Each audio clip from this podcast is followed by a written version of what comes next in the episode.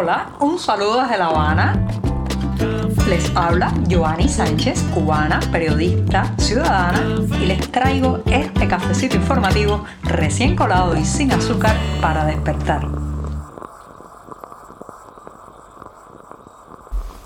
La jornada de jueves ha amanecido nublada y con bastante humedad aquí en la capital cubana, un día en que empezaré hablando de la ley para la protección de datos personales. Pero antes de decirles los titulares de este 12 de mayo de 2022 voy a servirme ese tradicional cafecito informativo que comparto con ustedes de lunes a viernes. Así que ahora lo pongo en la taza y después de servido voy a comentarles los temas principales. Esta pronto a aprobarse una ley de protección de datos. Yo preguntaré, ¿estará el régimen dispuesto también a no meter las narices en los datos de los ciudadanos?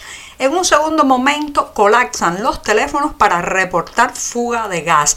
Las autoridades dicen que no, que no hay problema pero la experiencia y la realidad nos dicen otra cosa, sobre todo después de la lamentable explosión en el Hotel Saratoga que se ha cobrado ya 44 vidas. Mientras tanto, una representación civil cubana en la cumbre de las Américas se preguntan muchos, ya que se sabe que el régimen estará excluido de esa invitación para junio próximo en Los Ángeles, Estados Unidos. Y para terminar, decirles que vuelve a Cuba el Festival de Cine Europeo después de una pausa obligatoria por la pandemia. Dicho esto, presentados los titulares, servidito el café, este programa de jueves ya puede comenzar.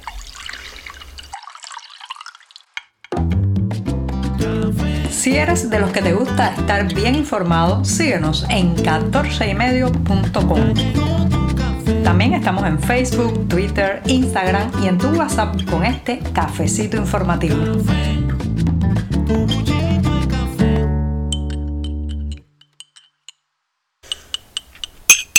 El café de jueves siempre tiene un mejor sabor, así que me voy a dar un buchito largo para disfrutar esta jornada en la que celebro el regalo de la vida.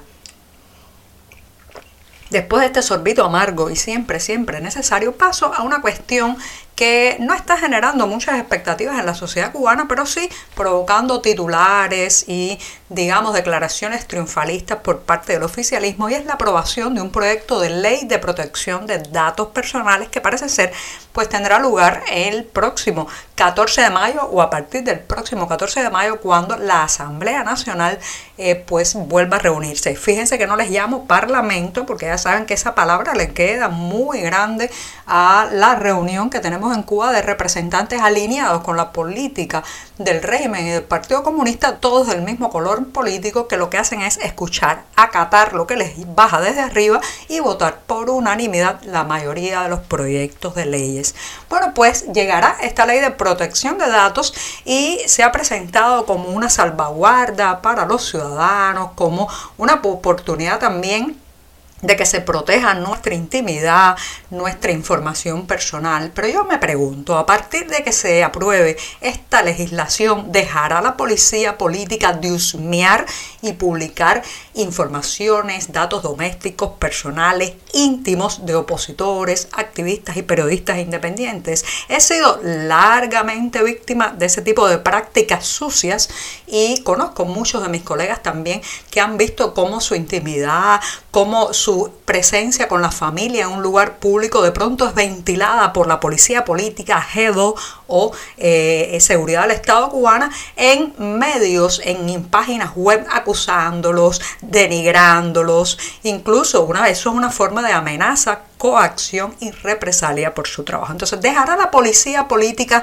de intervenir, escuchar y publicar las conversaciones telefónicas de todas esas personas a las que eh, vigila, no porque seamos criminales, no porque hayamos violado la ley con un delito común, no porque seamos delincuentes, simplemente porque pensamos diferente. Entonces me pregunto, ¿dejarán de hacer eso? Es una vieja práctica, muy sucia, por cierto. Eso es típico de la gente que no tiene la razón y entonces se dedica a tratar de mancillar la reputación del adversario del contrincante político. Dejará de la empresa de telecomunicaciones ETEXA de filtrar cada año prácticamente la base de datos con los datos de todos todos sus clientes, donde está la dirección particular, el número de carnet de identidad, los nombres completos y otros detalles que es realmente espeluznante como casi cada año se filtra esa base de datos porque no la custodian bien y en manos de millones de personas del planeta queda la información de los clientes del monopolio estatal de telecomunicaciones en esta isla. Dejará ¿Acaso la televisión nacional de difundir eh, situaciones privadas de sus críticos, los rostros de nuestros hijos menores de edad, a los que no se le pone filtro ni se le cuida para que no salgan en la pantalla chica? Bueno, yo me pregunto, ¿o es acaso la legislación, la nueva legislación sobre protección de datos, solo compete a lo que nosotros los ciudadanos no podemos hacer y va a mantener la impunidad? de un Estado que se ha dedicado por décadas no solamente a vigilar y a meter las narices en la vida íntima, individual y doméstica de 11 millones de cubanos, sino que también a publicar todo tipo de detalles. Señoras y señores, no nos hagamos ilusiones ni nos engañemos. Este es un régimen que no soporta la privacidad y claro está, tampoco va a respetar la protección de datos. Estamos contigo de lunes a viernes a media mañana cuando el café se disfruta mejor.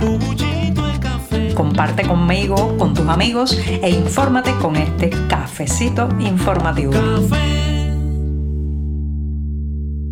Ayer jueves la capital cubana volvía a ser sacudida con la triste noticia de una explosión debido al gas en una vivienda de La Habana Vieja. En este caso pues hubo tres lesionados, dos de ellos siguen hospitalizados, entre ellos un niño, y las autoridades se apresuraron inmediatamente a culpar de negligencia a la familia y a aclarar que esto no tenía ninguna relación con la explosión ocurrida el pasado viernes en el Hotel Saratoga, que hoy ya contabiliza 44 personas que perdieron la vida en ese incidente. Lo cierto es, señoras y señores, que eh, han salido varias comunicaciones oficiales de que no no hay salideros de gas en la ciudad de La Habana, que ese olor que muchos reportan en barrios y municipios no se corresponde a un hecho, digamos, de rotura o a algo que esté ocurriendo con las tuberías y así insisten e insisten de que se trata más o menos de un cuadro de histeria colectiva y que no, no está ocurriendo nada de qué alarmarse. Pero sin embargo, uno mira la realidad y comprueba que aquí la mayoría de las instalaciones de gas de la calle no, no eh, asumen o digamos no eh, tienen en cuenta los mínimos o los todos los requisitos de seguridad que deberían tener estas instalaciones porque no se les hace mantenimiento, porque cruzan muchas veces por zonas donde pueden ser dañadas, porque eh, atraviesan fachadas en verdaderas piruetas de tuberías que cuando se desprende un pedazo de muro puede afectar también el flujo de gas y generar un derrame, generar una fuga. Entonces eh, nos quieren hacer creer que nos estamos volviendo locos y que estamos colapsando por gusto los teléfonos que reportan para reportar este tipo de incidentes, mientras que la realidad nos está diciendo esta cosa. Muchos años de desidia, muchos años de improvisación, muchos años de no prestarle atención a este tipo de situaciones y ahora, claro, está motivado también por la explosión del Hotel Saratoga. La gente está llamando constantemente para reportar anomalías, roturas, fugas en las instalaciones de gas, el conocido gas de la calle que llega a través de las tuberías. Entonces, no, no se trata de que nos estemos volviendo locos, es que la chapucería y el mal trabajo se han apoderado de este país durante décadas y ahora la gente está más atemorizada por los riesgos para la vida que esto supone. El debate está servido alrededor de la Cumbre de las Américas que tendrá lugar en Los Ángeles, Estados Unidos, el próximo mes de junio. Así como lo escuchan, porque ya saben que inicialmente las autoridades estadounidenses advirtieron de que no iban a invitar a los representantes de Cuba, Venezuela y Nicaragua por no cumplir con los requisitos mínimos democráticos para estar en esta cita de las Américas. Lo cierto es que la parte cubana ha respondido como sabe hacerlo, tratando de boicotear más el evento y ahora el presidente de Bolivia, Luis Arce, se ha unido a la voz de Andrés Manuel López Obrador para decir que no asistirán o puede que no asistan a la cumbre de las Américas si no se incluye a los regímenes de Cuba, Venezuela y Nicaragua. Bueno, pues hasta ahí está el conflicto diplomático y armado, La Habana moviendo las presiones tras bambalinas, como puedan imaginar, para boicotear aún más, reitero, esta cumbre de las Américas y crear quizás hasta una cumbre paralela. Pero yo, como soy una ciudadana, una periodista independiente,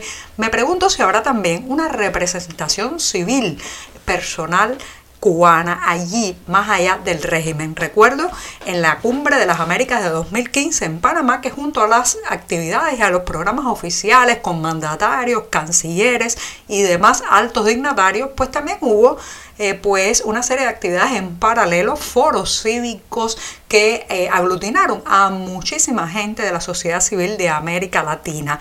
Eh, ¿Será este año también así? Irán voces cubanas diferentes a la del régimen, ya que el régimen no estará invitado. Bueno, dejo la interrogante ahí abierta porque me parece que hasta el momento no he escuchado nada de que una representación de la sociedad civil dentro de la isla haya sido invitada al evento.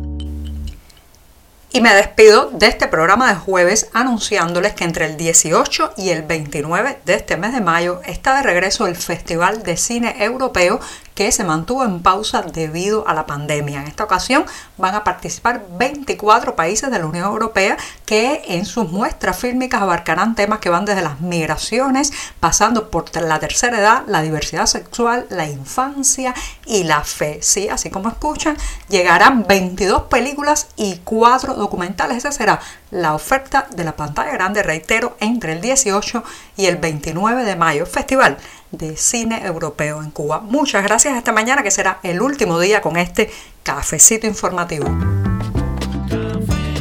Por hoy es todo. Te espero mañana a la misma hora. Síguenos en 14medio.com. También estamos en Facebook, Twitter, Instagram y en tu WhatsApp. No olvides, claro está, compartir nuestro cafecito informativo con tus amigos.